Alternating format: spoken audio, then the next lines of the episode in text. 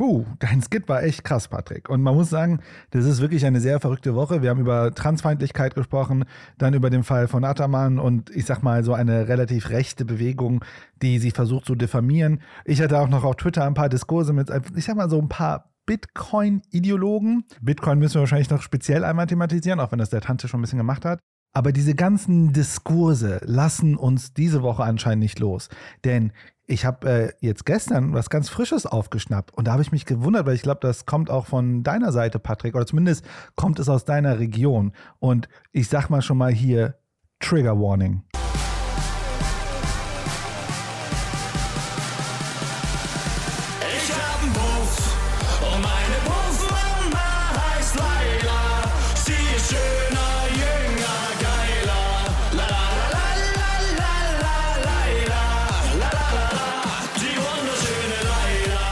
Also wer da keinen Bock hat auf Party auf dem Ballermann, das weiß ich auch nicht, was mit dem los ist. Aber was ist jetzt hier eigentlich passiert? Ein Blick in die Schlagzeilen kann da vielleicht schnell helfen. Auf der Online-Seite der NTV steht beispielsweise, Würzburg verbietet Nummer 1 Hit auf dem Volksfest. Seit fast drei Wochen steht der Partysong Laila an der Spitze der deutschen Musikcharts. Auf dem Kiliani-Volksfest in Würzburg darf das Lied allerdings nicht abgespielt werden. Und als diese Debatte so ihren Pfad aufgenommen hat, da hat sich dann auch der Bundesjustizminister Marco Buschmann auf Twitter dazu zu Wort gemeldet. So schrieb er, man muss Schlagertexte nicht mögen, man kann sie sogar doof oder geschmacklos finden.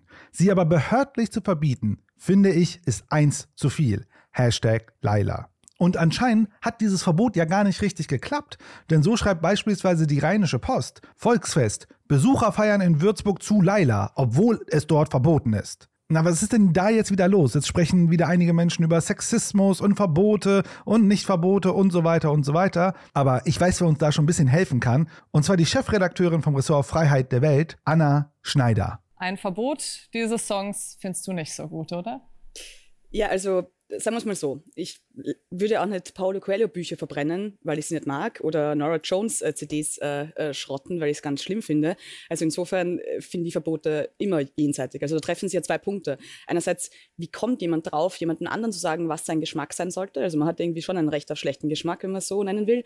Und andererseits, auch wenn es manche bestreiten, ist es Kunst und deswegen Kunstfreiheit. Die gilt halt auch für ordinäre, ordinäre Sachen. Insofern. Aber es ist ja weniger die Frage, ist das geschmackvoll, mag ich die Musik? Es geht ja mehr darum, werden da Menschen verletzt und vor allen Dingen schürt man vielleicht ein Frauenbild, äh, über das wir langsam mal hinauskommen sollten. Ach, ganz ehrlich, ich weiß nicht, wie es dir geht, aber wenn ich dieses Lied nicht hören will, dann gehe ich halt vielleicht nicht in so ein Bierzelt. Und wenn ich es höre, fühle ich mich in meiner Weiblichkeit zumindest nicht so verletzt. Die denkt man höchstens, ja schön. Ich meine, er spricht, glaube ich, von seiner Puffmama und die ist geil. Also schön für ja, sie, sie hat Jünger, Puff. schöner, geiler. Sollten wir nicht langsam mal davon wegkommen, dass wir dieses Bild hochhalten? Frauen müssen auf jeden Fall jung sein und auf jeden Fall schön sein und geil für den Mann. Das ist das Wichtigste für die Frau. Also erstens, glaube ich, wir sind über dieses Frauenbild eigentlich schon einigermaßen hinweg. Also wir wachsen aus dieser Zeit wirklich raus. Ja, doch schon. Nicht alle. Und ich glaube, dass es wirklich äh, der Selbstbestimmung der Frau sehr wenig hilft, wenn man solche Lieder einfach verbietet. Also da geht es ja um ganz andere Dinge.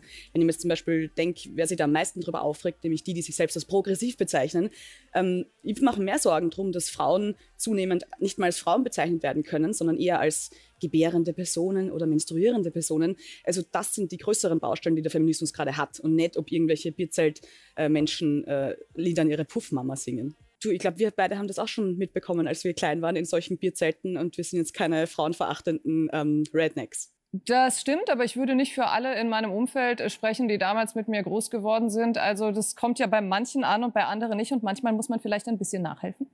Na, ich würde dem widersprechen. Es ist nicht am Staat, irgendwie Erziehungsarbeit am Menschen zu leisten. Und noch, man sieht ja auch, das wurde verboten und die Menschen singen es trotzdem. Also das ist ja, das backfired ja wie sonst. Okay, was, was wäre dann aber der Weg? Wenn wir sagen, keine Verbote, aber wir wollen trotzdem dahin kommen, dass man Frauen nicht als geiles, junges Sexobjekt sieht und das dann auch noch feiert und das total salonfähig ist und Nummer eins Hit wird in Deutschland. Mhm. Wie dann, wenn nicht über Verbote? Das muss sich gesellschaftlich regeln. Also es ist nicht mehr en vogue, äh, Frauen so zu bezeichnen. Und das, glaube ich, wird sich... Naja, Nummer eins Hit scheint schon auf jeden Fall ziemlich en vogue zu sein dann. Äh, ja, schon. Aber nochmal, wenn man das verbietet, dann kann das ja nur einen, einen Rückstoß geben. Ich glaube nicht, dass man Menschen so dahin bringt, sich zu ändern. Das kann einfach nicht funktionieren. Das ist nicht am Staat der Erzieher des Bürgers zu sein. Aber wie dann?